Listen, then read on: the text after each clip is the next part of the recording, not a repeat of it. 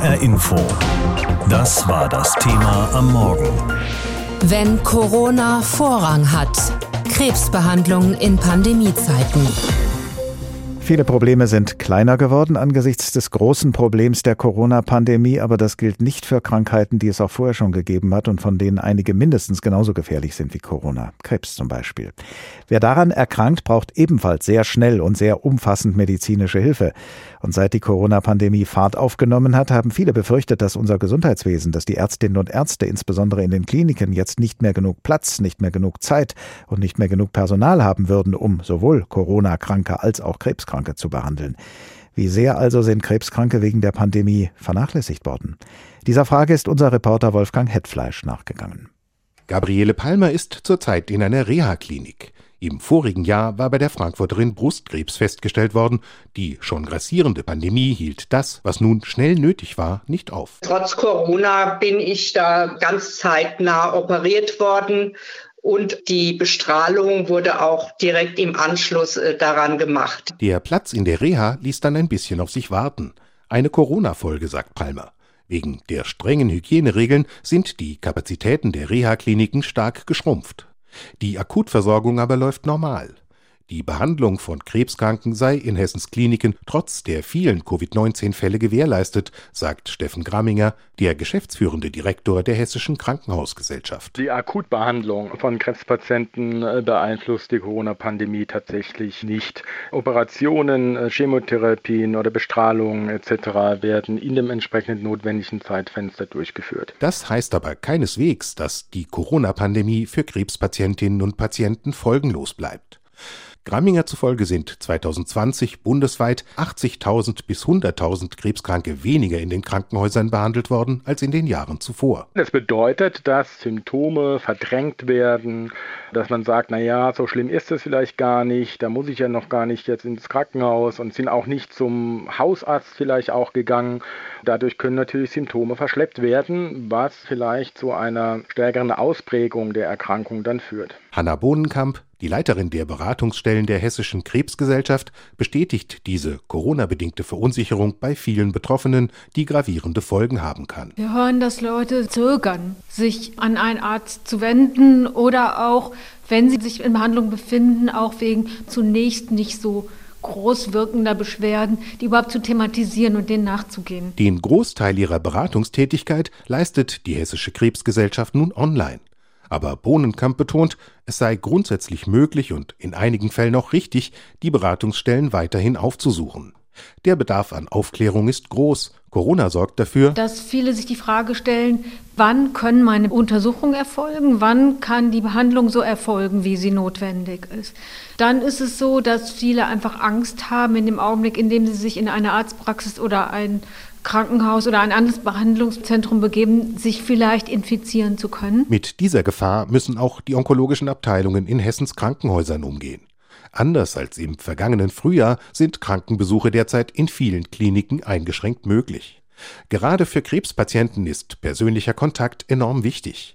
Ein zweischneidiges Schwert, weiß Steffen Gramminger, der Direktor der Krankenhausgesellschaft. Das ist natürlich dann immer schwierig für die Krankenhäuser, weil wir abwägen müssen zwischen den Infektionsgefahren und der Betreuung des Patienten, auch gerade durch seine Angehörigen. Die Corona-Pandemie schafft Bedingungen, die für eine Krebspatientin wie Gabriele Palmer nur schwer auszuhalten sind trotz der guten Akutversorgung. Die seelische Seite, die war extrem herausfordernd, ja, und ist es immer noch.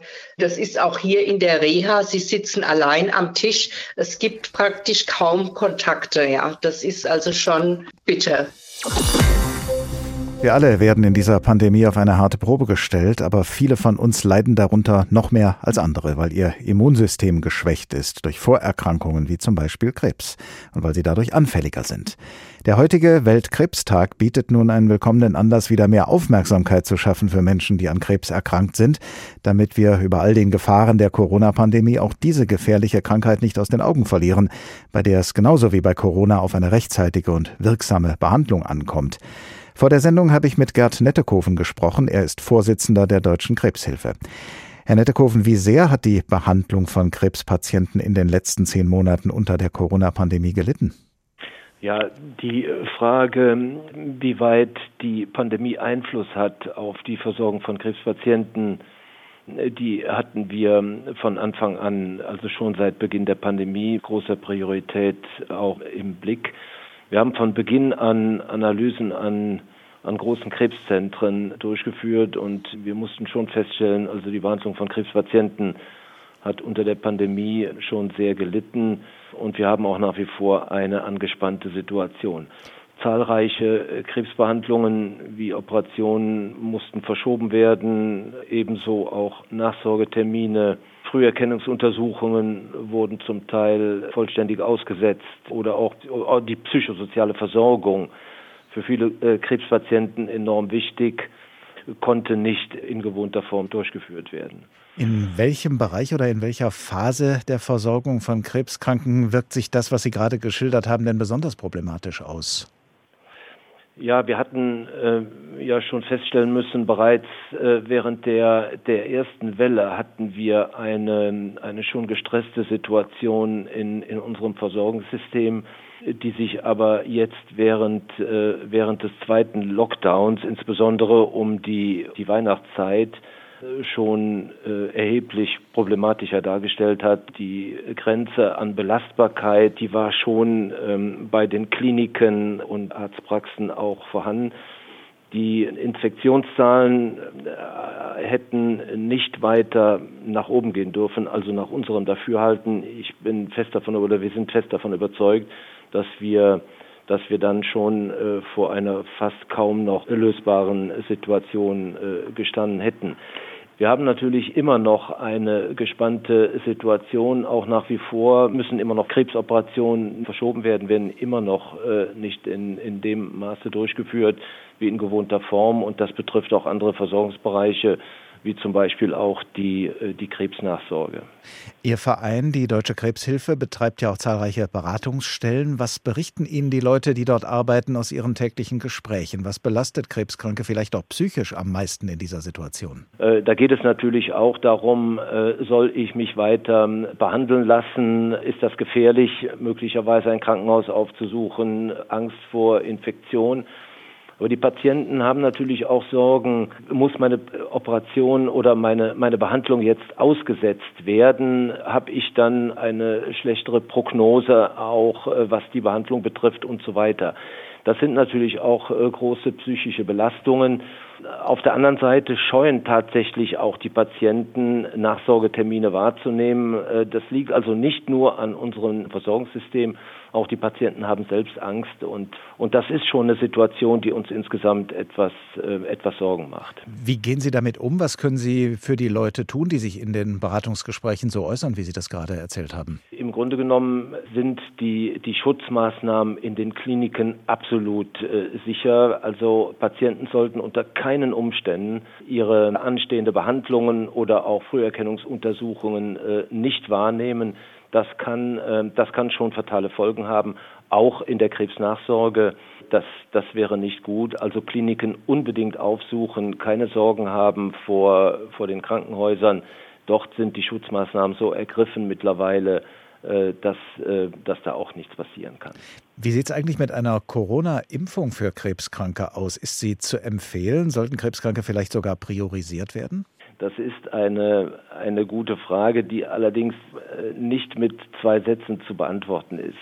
Grundsätzlich spricht sich die Deutsche Krebshilfe, sprechen wir uns dafür aus, dass Krebspatienten mit ihren, mit ihren unterschiedlichen Diagnosen, Krankheitsstadien äh, und Therapien auch während der, der Pandemie eine bestmögliche Behandlung mit, mit gleichzeitigem Schutz vor Infektionen, insbesondere vor dem Coronavirus erhalten sollen.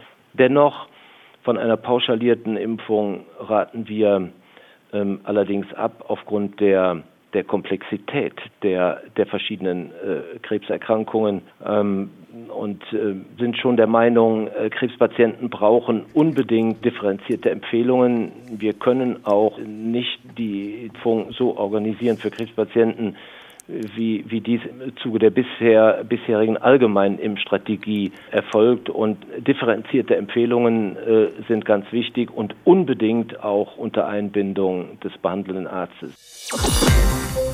Seit über einem Jahr beherrscht die Corona-Pandemie jetzt schon unseren Alltag. Für jeden von uns bedeutet das fast überall Einschränkungen bei fast allem, was wir machen. Zu denen, die besonders unter dieser Situation leiden, gehören die Krebspatienten. Heute am Weltkrebstag möchten wir erfahren, wie es Erkrankten in dieser schweren Zeit geht. Mit welchen Problemen kämpfen sie am meisten und wie läuft die Arbeit von Hilfsvereinen, die aufgrund der Pandemie ebenfalls kürzer treten müssen. Sarina Hase hat hat mit Betroffenen gesprochen. Ich treffe mich mit der 44-Jährigen auf einem ruhigen Kirchenvorplatz nahe der Frankfurter Innenstadt. Aufgrund der aktuellen Corona-Pandemie ist es ihr lieber, unser Gespräch an der frischen Luft zu führen. Die Angestellte, sie möchte namentlich nicht genannt werden, hatte ihre Reha mitten in der Pandemie und erzählt, wie schwer es war. Zwischen Weihnachten und Neujahr war ich wirklich an einem Punkt, ja, wo es mir nicht so gut ging, da, auch mit der Jahreszeit, mit der Dunkelheit und ich hatte da schon noch mal auch nach der Reha so eine ähm, psychische Downphase. Natürlich durch diese ganze Isolation, das war schon erschwert dadurch, ja. Im Juni 2019 erhält die heute 44-Jährige ihre Diagnose, bösartiger Krebs. Nur wenige Tage danach wird sie operiert. Der Krebs kann glücklicherweise komplett entfernt werden. Inzwischen hat sie den Krebs besiegt und arbeitet wieder voll. Diese schwere Krankheit überwunden zu haben, gibt ihr jetzt Zuversicht. Dass gerade durch diese Krebserkrankung einmal diese Todesängste durchgemacht zu haben, dass ich äh, dadurch eben wie auch schon mal durch eine Krise gegangen bin und auch, dass mich das schon einen Teil gestärkt hat in meiner Persönlichkeit und dass ich dadurch die, auch diese Krise äh, leichter durchstehe. Um in den schweren Zeiten der Krebserkrankung nicht alleine sein zu müssen, gibt es viele Angebote von Hilfsvereinen. Einer von diesen ist der Verband Frauenselbsthilfe Krebs. Renate Lochner ist seit zehn Jahren dort tätig und leitet die Gruppe in Frankfurt. Doch während der Corona-Pandemie können die regelmäßigen Treffen, um sich auszutauschen, nicht stattfinden. Eine sehr schwere Situation, wie Renate Lochner sagt. Denn es sind fast immer bei uns auch einige Neubetroffene, die mit ihrer Angst und ihrem Nichtwissen alleine dastehen. Und meistens sind es auch Alleinstehende noch dazu, für die ist es sehr, sehr schwer. Der Raum, in dem sich die 15 bis 20 Frauen regelmäßig treffen, ist derzeit geschlossen. Ein gemeinsames Sehen findet aktuell nicht statt. Doch ein offenes Ohr hat Renate Lochner dennoch. Und das ist auch wichtig, findet sie. Damit die Sorgen und der Kummer geteilt werden können. Ich glaube, für Menschen, die einsam sind, einfach nur über alles reden zu können. Finanzielle Engpässe durch die Pandemie hat der Verein aktuell nicht, sagt Lochner. Denn die Gruppe wird von der Stadt Frankfurt, von den Krankenkassen und von der Deutschen Krebshilfe unterstützt. Etwas anders sieht es bei dem Verein Hand in Hand für schwerstkranke und krebskranke Kinder in Altenstadt im Wetteraukreis aus. Ein Verein, der Familien mit krebskranken und schwerstkranken Kindern und Jugendlichen unterstützt. Nachdem es jahrelang nur bergauf ging, hat Corona auch hier für große Probleme gesorgt. Noch reiche das Geld, sagt Hildegund Knies. Für das erste Vierteljahr, vier Monate und dann müssen wir sehen, wie es weitergeht. Also die Mitgliederakquise ist ein ganz, ganz großer Punkt mittlerweile geworden, weil ich sehe nicht, dass wir wieder große Veranstaltungen machen können und durchführen können. Zumindest noch nicht in diesem Jahr. Wie es weitergeht, wird sich zeigen. Trotz der Sorgen blickt Hildegund Knies optimistisch nach vorne. Denn sie will mit ihrem Lebenswerk noch lange schwerstkranken Kindern helfen, die sich eine lebensrettende Behandlung ohne sie nicht leisten könnten. Und auch Renate Lochner von der Frankfurter Selbsthilfegruppe hat einen klaren Wunsch für die Zukunft. Ich hoffe, dass bald die Pandemie zu Ende geht, dass man sich wieder sehen kann, dass es draußen schöner wird, dass man sich eventuell nur mal zu einem Spaziergang treffen kann. Das wünsche ich mir und ja, und meinen Frauen wünsche ich viel Gesundheit und Stärke, dass sie fit bleiben. Corona ist allgegenwärtig. Das allein ist schon gefährlich genug wegen der Gefahr, die vom Coronavirus ausgeht. Aber die Pandemie birgt eben auch noch eine andere Gefahr für unsere Gesundheit in sich, nämlich die Gefahr, andere schwere Krankheiten darüber aus den Augen zu verlieren, nämlich den Krebs. Ich bin und ich werde. Unter diesem Motto steht der heutige Weltkrebstag. Ein Motto, das uns alle zum Nachdenken über uns selbst aufrufen will. Und zwar zum Nachdenken darüber, was jeder und jede einzelne von uns persönlich gegen Krebs tun kann, wenn es etwa um Vorbeugung und Früherkennung geht. Jedes Jahr erkranken im Durchschnitt 510.000 Menschen in Deutschland an Krebs und 40 Prozent dieser Fälle wären vermeidbar, sagt die Deutsche Krebshilfe, nämlich zum Beispiel durch eine gesunde Lebensweise.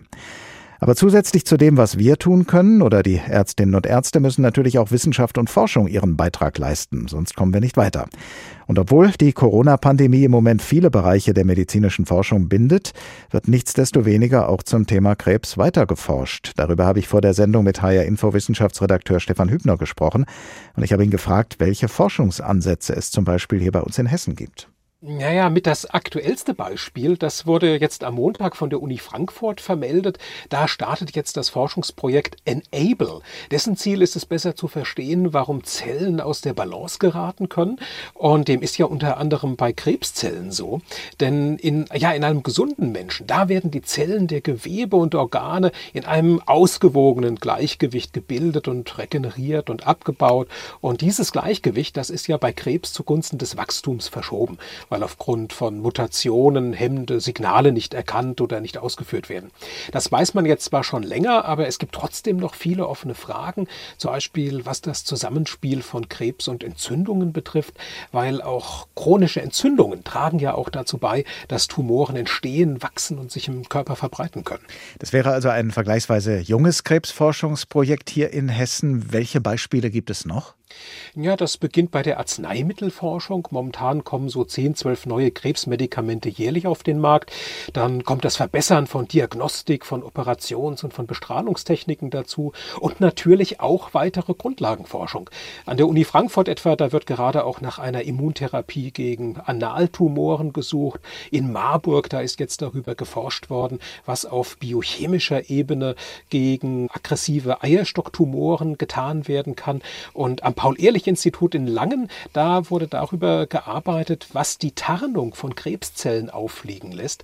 Das heißt, Krebszellen, die werden oft nicht vom Immunsystem erkannt, weil sie sich unter einer molekularen Tarnkappe verstecken. Und da lautete die Aufgabe nun, wie lassen sich Immunzellen so verändern, dass sie sich nicht mehr von Tumoren täuschen lassen? Und wie kann man das in ein leicht und universell anwendbares Arzneimittel umsetzen? Ein leicht und universell anwendbares Arzneimittel gegen Krebs, das ist ja auch das Ziel eines Projekts, über das die Uni Basel gerade berichtet hat. Da will ein Forschungsteam erreichen, dass man nach einer Krebsdiagnose einfach nur in den Gefrierschrank greifen muss, um ein wirkungsvolles Krebsmedikament zur Hand zu haben. Was hat das Schweizer Team da im Auge? Ja, da geht es um Medikamente, die sich gegen verschiedene Krebsarten im Labor ja gewissermaßen maßschneidern lassen und die man dann wie andere Medikamente auch auf Vorrat produziert. Bis zum Gebrauch würde man sie in Flüssigstickstoff aufbewahren. Die Idee dafür, die hatte das Team um die Biomediziner Gennaro De Libero und Lucia Mori.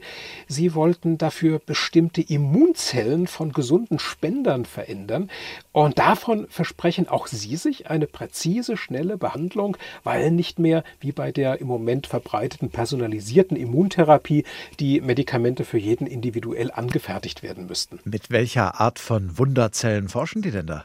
Nun, das sind Zellen des menschlichen Immunsystems, sogenannte MR1T-Zellen, und die können Tumoren erkennen und angreifen. Übrigens, wie sie das machen, das verrät einem schon dieser Name MR1-T-Zelle. MR1, das ist ein Eiweiß, das findet sich auf der Oberfläche gesunder Zellen in kleinen Spuren und auf den Oberflächen von Tumorzellen, da kommt es sehr üppig vor. Und auf dieses Eiweiß sind diese Immunzellen aus.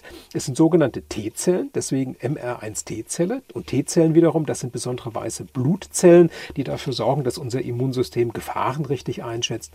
Das Eiweiß MR1, das nehmen sie offenbar als Gefahr wahr und deswegen müssen die Krebszellen mit diesem Eiweiß auch angegriffen werden. Gegen welche Krebsarten würde ein solcher Ansatz wirken? Ja, man hat da konkret Brust, Darm und Lungen Lungenkrebs im Visier. Und um da jetzt schnell voranzukommen, hin zum Medikament, da wurde mit 30 Millionen Dollar gerade ein Start-up extra gegründet. Das soll jetzt vor allem das Testen des Arzneimittels direkt am Menschen voranbringen, also den letzten Schritt vor der Zulassung eines Medikaments. HR Info. Das Thema. Wer es hört, hat mehr zu sagen.